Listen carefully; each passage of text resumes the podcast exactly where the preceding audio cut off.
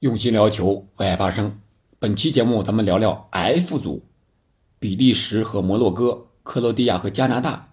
咱们前瞻一下这一组的这两场比赛，会不会是第一轮的复制粘贴呢？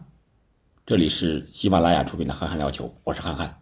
我们都知道，看了 F 组第一轮这两场比赛之后啊，感到比利时和克罗地亚确实有实力，球星。人员名气也很大，但是年龄老化严重，状态全然不在。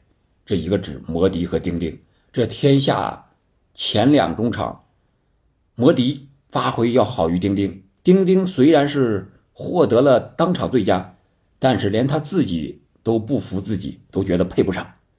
而摩洛哥和加拿大呢，是冲劲儿十足，经验欠缺，特别是加拿大。罚失的点球，还让比利时用一个意外的进球给绝杀了。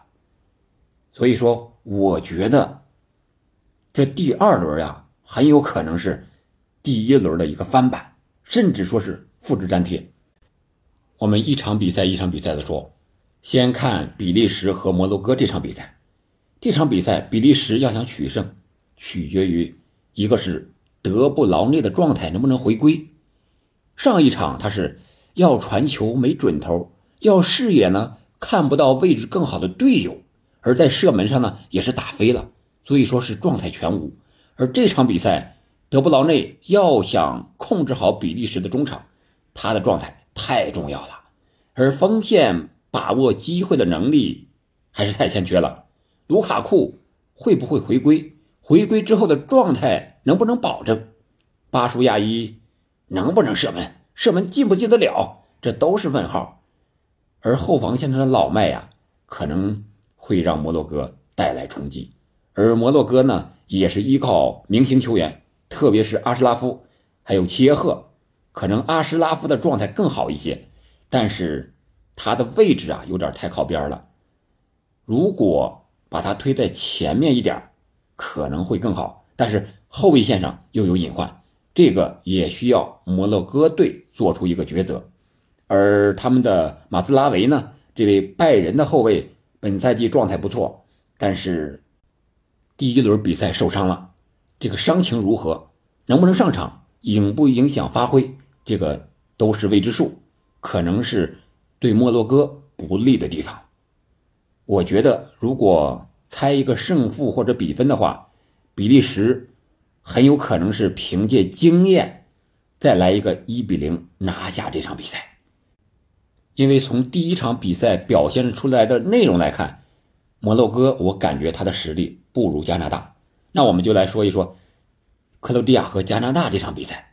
这场比赛，我觉得也一样需要明星球员的发挥。克罗地亚呢，摩迪呀，真是我觉得从第一轮的发挥来说，他肯定比丁丁。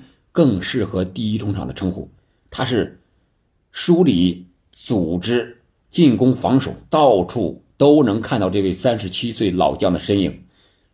虽然克罗地亚老了，但是唯有摩迪这位老将还显得异常的年轻。我指的是比赛的状态，还有在场上的跑动能力。而科瓦契奇和布鲁佐维奇啊，没有打出身价来，不如在俱乐部表现的好。反倒是这个老将洛夫伦发挥比较出色，导致这个后防线非常稳定，没有丢球。而我们再来看一看加拿大，他的实力显然我觉得比他的排名要高。这些球员速度很快，很有拼劲儿，而且头一回进世界杯，这种新鲜感还在，不惧场，敢于发挥出自己的特点和优势来。阿方虽然说罚丢了一个点球，但是我觉得他的能力是毋庸置疑的，特别是速度突破了一下，克罗地亚很少有人能够跟得上他，防得住他。还有就是戴维，这个持续冲击的能力、拿球的能力也可以。这场比赛可以说是这个级别里的一场矛盾之争吧，就看克罗地亚这个太极功夫，他有多深厚的一个功底了。能不能把加拿大这个锋利的矛、这种凌厉的攻势给化于无形，然后再反弹出去，伤到对方。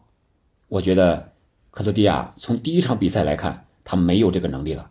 要么他能接招啊，防住了，他再想反弹再打回去。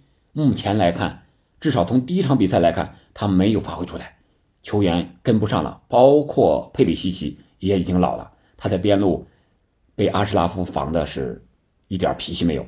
这场比赛，他要么面对马兹拉维，要么是面对阿方，都不好对付。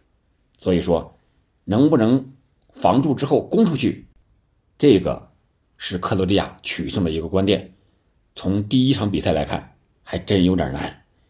然后加拿大队他是很硬，很有冲劲儿，但是冲完了之后能不能收回来防住，这个是他们目前的一个问题，也是不是世界级强队的一个弱点的方式。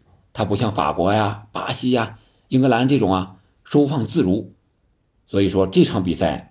很有可能还是一场零比零，我感觉有点自相矛盾那个意思，就是自己夸自己最好的盾遇上最好的矛，这差一下到底是矛厉害呢，还是盾厉害呢？